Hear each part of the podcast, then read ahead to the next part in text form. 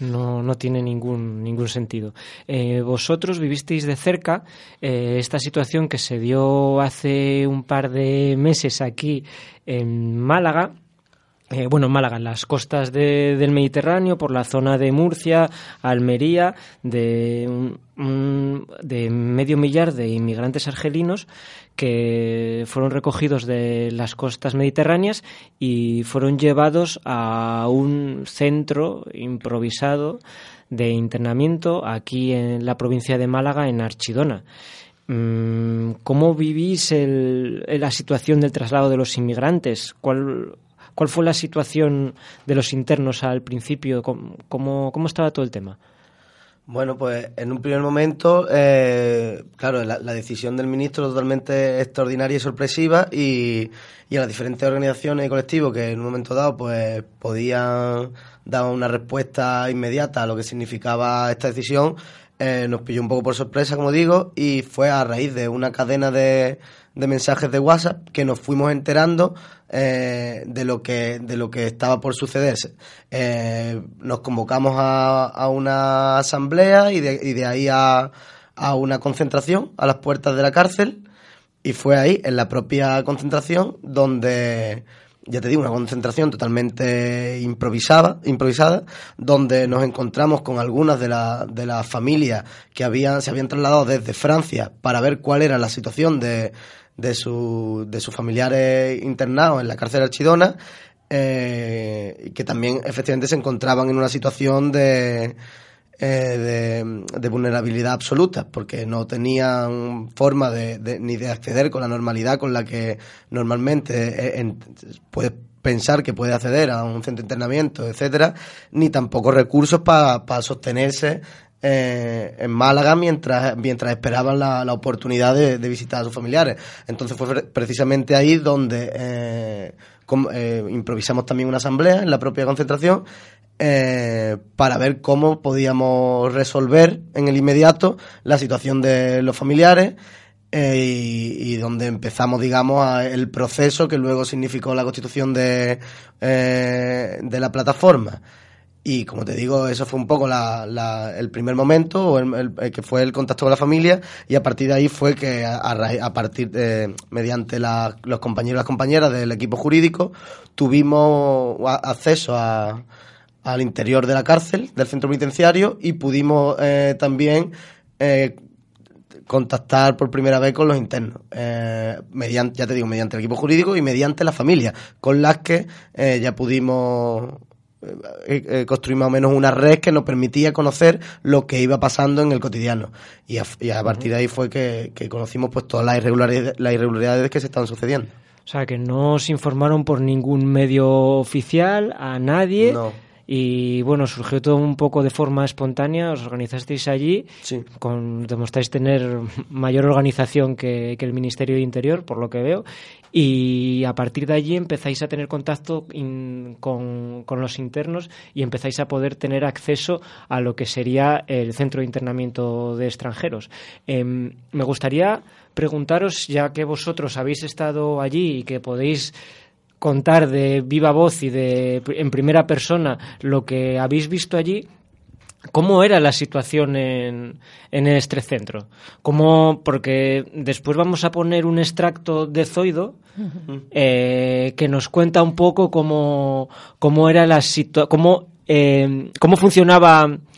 este centro de internamiento improvisado, que en realidad era un centro penitenciario. Mm, ¿Cómo, ¿Cómo veis la situación? ¿Cómo la veíais? Sí, bueno, lo primero decir también, porque habías comentado que si no había ningún tipo de información oficial, tal, lo que sí hubo en un momento dado, porque evidentemente tampoco se puede esconder todo, fue una declaración precisamente del ministro en el que planteaba, en fin, que la situación era extraordinaria, que no se incumplía ningún tipo de ley y que además la situación en la que se encontraban los internos era poco menos que similar a la que te puedes encontrar en un resort. Eh,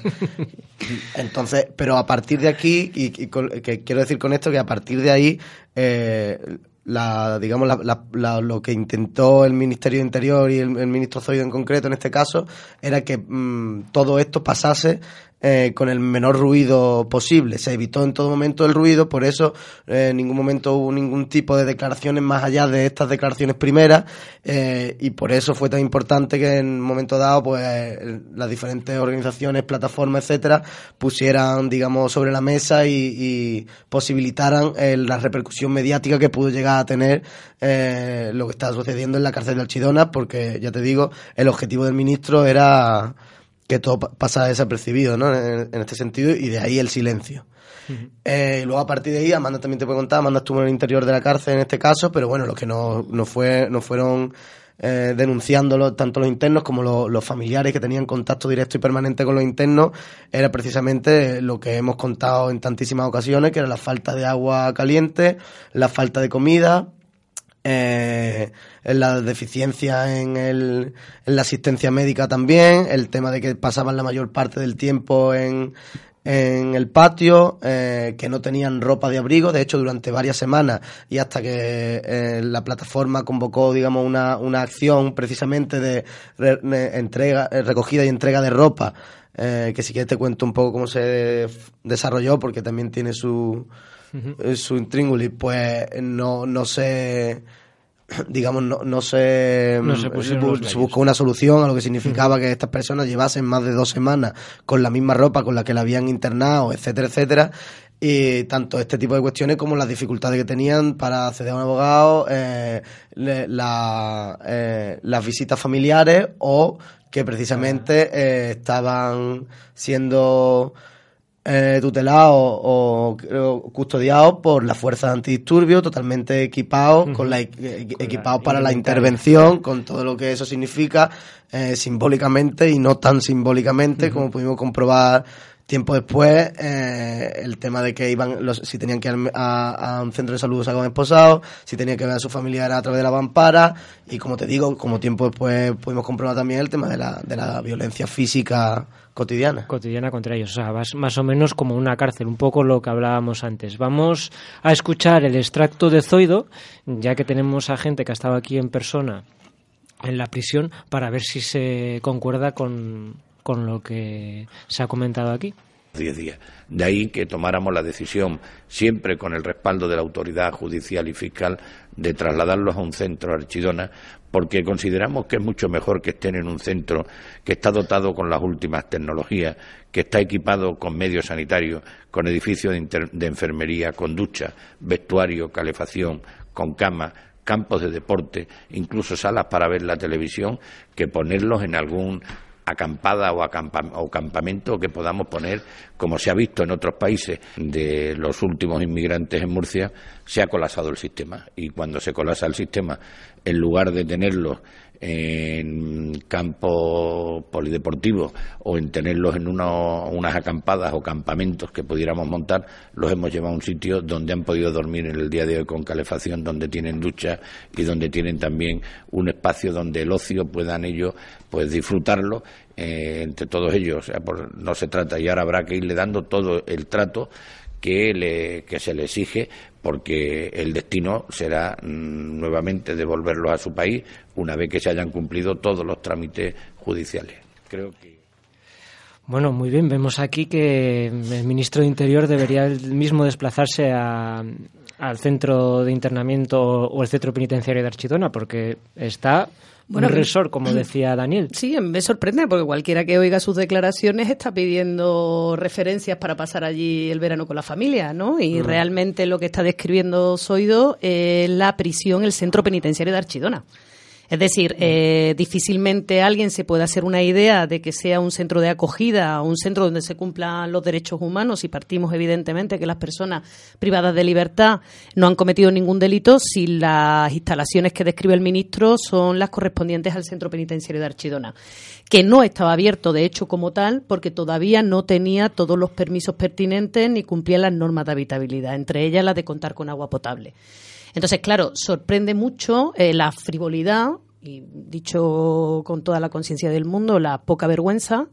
para afirmar que eso se hace en base a los principios de solidaridad o cumplimiento de derechos fundamentales en atención al cumplimiento de una ley, desconociendo que los tratados internacionales, empezando por la Declaración Universal de los Derechos Humanos, el Pacto de Derechos Civiles y Políticos Europeo, etcétera, etcétera, obliga precisamente a garantizar el cumplimiento de todos los derechos y libertades fundamentales de estas personas, por más que eh, intente disfrazarlo el ministro de, de Solidaridad. ¿no? Llama la atención en este y digo llama la atención porque ya hay unas diligencias penales abiertas en un juzgado en Vera, Almería, eh, precisamente a través de una denuncia del Sindicato de Funcionarios de Prisiones, por las que eh, se investiga al Ministerio por una posible falsedad documental. Precisamente porque lo que se indaga es qué clase de información tuvo que proporcionar el Ministerio a través de la Dirección General de la Policía Nacional para que jueces de instrucción autorizaran el internamiento en lo que era un centro penitenciario, lo cual está prohibido por ley. ¿Por qué digo esto? Porque en concreto hemos leído autos de internamiento que afirmaban que lo que se autorizaba era el ingreso de esa persona en el centro de estancia temporal de inmigrantes de Archidona, el cual no existe, puesto que es un centro penitenciario,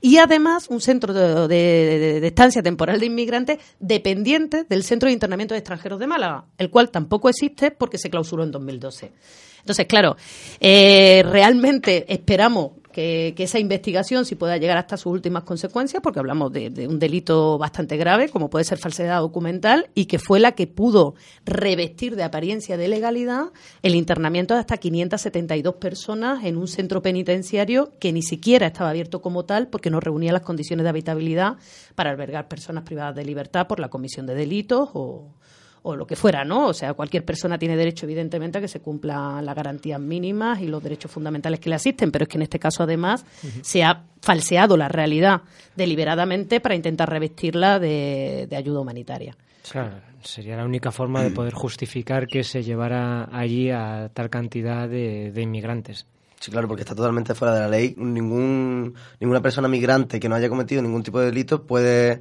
eh, puede estar por ley en un centro, en una instalación penitenciaria. Eso está totalmente fuera de la ley. Otra cosa es que, como dice Amanda, se haya falseado la documentación suficiente como para revestir de legalidad algo que es totalmente eh, ilegal. Eso por una parte, y por otra parte yo quería hacer un apostillamiento porque me cuesta mucho escuchar al ministro y que todo quede ahí tal cual, a partir de sus declaraciones, que yo tengo la sensación de que él conocía perfectamente cuáles eran las condiciones del centro penitenciario de Archidona. Eh, lo que ocurre es que las políticas que ha implementado y su actitud frente a este tipo de problemática que tiene que ver con, con la, las corrientes migratorias, etcétera, son políticas totalmente racistas. Y eso es lo que ocurre. Entonces, quiero decir, también dejar claro que dudo bastante que el ministro, visitando ahora mismo las instalaciones penitenciarias, vaya a llevarse una, una terrible sorpresa y vaya a arrepentirse de lo que ha hecho, ni mucho menos. Son políticas totalmente conscientes y son políticas racistas. Ha mentido deliberadamente. O sea, eso es claro. Y sobre todo, además, hay una cuestión que llama mucho la atención también en este caso, que es algo que tampoco ha contado el señor ministro, que es que la custodia de las personas que estaban internadas en el centro penitenciario de Archidona en funciones de CIE era, como ha dicho bien Dani antes, eh, la UIP, la Unidad de Intervención Policial, que es una lo que comúnmente se conoce como los antidisturbios que es una unidad móvil policial que está preparada y formada precisamente para intervenir, o bien para la prevención o la intervención de graves desórdenes públicos, ¿no? Y es los que sistemáticamente han venido custodiando a las personas internas durante las 24 horas del día, todo el periodo que han estado en, Archidona. El 28 de diciembre acudimos al trágico suceso que, es la muerte del inmigrante argelino Muhammad eh, Buderbala. De lo que se dice fue un suicidio. En Buderbala se encontraba aislado por participar en unas protestas para pedir unas condiciones dignas en el CIE, o por lo menos eso se comentaba, que vemos que no, es, que no se daban, como acabamos de comprobar por vuestros testimonios, y que no es acorde a lo que decía Zoido en las declaraciones a Onda Cero. ¿Vosotros cómo os enteráis de, vosotros que estáis, estabais ligados y cercanos al tema, cómo os, cómo os enteráis de la muerte de, de Muhammad? Pues si te digo la verdad, yo me entero por prensa. Eh, a primera hora de la mañana es uno de mis contactos de prensa eh, el, que me avisa y me dice, eh, nos, han mandado una una bueno, hemos accedido porque en aquel momento tampoco me contaba cómo exactamente a una, determinada información y nos dicen que se ha suicidado una persona en el interior de la cárcel de Chidona porque en un primer momento la prensa daba por hecho el suicidio. Eh, entonces ya nos ponemos, nos ponemos un poco en marcha tal y es cuando efectivamente nos enteramos que, se han encontrado muertos eh, a Mohamed. Eh, al parecer, como, como comentábamos, muere un día después de que un grupo de internos en el módulo 3 eh, organice una, una eh, una protesta, no eran las primeras protestas que se organizaban, protestas que yo entiendo totalmente legítimas respecto a, ciertas condiciones que entendían que eran que no eran las adecuadas, como en este caso la que tenía que ver con la comida, ¿no? Pues el tema de la comida y tal, entonces organizan una protesta, la protesta es reprimida violentamente por parte de, los miembros del cuerpo antidisturbio, como decía Amanda, eh, son los que, están, para eso. Efectivamente, son los que están con la custodia y tal. y, en ese momento pues no, no sabemos mucho más. Eh, con el tiempo sí que nos enteramos de efectivamente lo aísla, pasa 18 horas aislado en una de las celdas, sin, sin un tipo de, asistencia, ni médica, ni de, ninguna clase, etcétera, etcétera, etcétera. Eh, y a partir de ahí, bueno, no sé si Amanda quiere... Bueno, eh, pasó lo peor que podía pasar, digo, lo peor que podía pasar sumada a lo que ya se venía denunciando. De hecho, hay internos que plantean que, ya había habido algún intento de suicidio con anterioridad en el interior del centro penitenciario y que, como decía Dani, las protestas eran continuas, bien por el tema del frío, bien por la escasez o la mala calidad de la comida. El tema en este caso en concreto, lo que realmente sorprende ha sido, en primer lugar, la celeridad con la que se ha acordado el archivo de la causa, o sea, apenas unos días después y sin practicar, ninguna diligencia judicial de investigación, eh, aun a pesar de estar personados como acusación particular, en nuestro caso, pero también como acusación eh, popular por parte de, de Andalucía Coge. Eh, no se habían acordado ninguna de las diligencias de investigación que habíamos propuesto y, ahora estamos a la espera de que se resuelvan los recursos contra dicho archivo, que esperamos realmente que, que terminen con la reapertura de la causa y con una investigación eficaz y en profundidad que pueda clarificar las circunstancias de la muerte de Mohamed y depurar las responsabilidades que hubiera en su caso, claro. Hay un par de cosillas que una tiene que ver con que, como dice Amanda, eh, ya eh, antes, de la muerte de Mohamed había, eh, habíamos, bueno, somos conscientes de que había habido varios intentos de suicidio o tentativas Pero es que después de la muerte de Mohamed también eh, nos lleva la información, una imagen del interior de la cárcel, que nos llevan muchas imágenes mediante los familiares internos, en el que tienen aislados, a, no recuerdo si eran siete u ocho, ya después de la muerte de Mohamed, ¿vale? A siete u ocho internos. ya, ya, muerto, ya. Claro, que, que al parecer habían también eh, intentado suicidarse o, corrían el riesgo de, de, intentarlo y lo habían aislado en un, en un espacio a, pie de calle, sin ningún tipo de calefacción, hacinados, tirados en el suelo. Eh, desde donde los, los, los miembros del cuerpo antidisturbio podían tenerlos controlados sin salir de la garita. Es decir, que la, la, la manera que, que tenían de, de, intervenir en este sentido era, era esa. Entonces, cuando te topas con, con este tipo de situaciones, que menos que intentar indagar un poquito más allá de suicidio sin más, sobre todo porque lo que, lo que hemos repetido en tantas ocasiones, que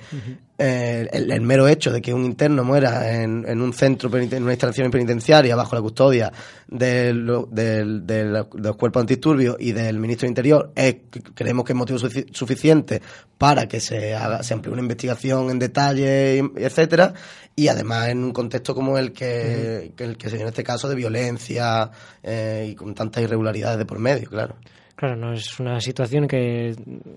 que merece al menos una investigación normal. La última pregunta que os quería hacer es la familia de Mohamed eh, no lo, no, veía, no lo veía como una persona que estuviera en una situación que fuera a llevar al suicidio, ¿verdad? Hombre, sorprende. En primer lugar, se mostraba sorprendida porque tanto la familia como su entorno lo describían como un chico muy vital, muy alegre. Incluso los propios internos en el centro penitenciario de Archidona lo describían como alguien que era el que mantenía de alguna manera el ánimo